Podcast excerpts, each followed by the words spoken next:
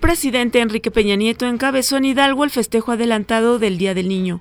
Ahí dijo que el mejor regalo para ellos es una educación de calidad.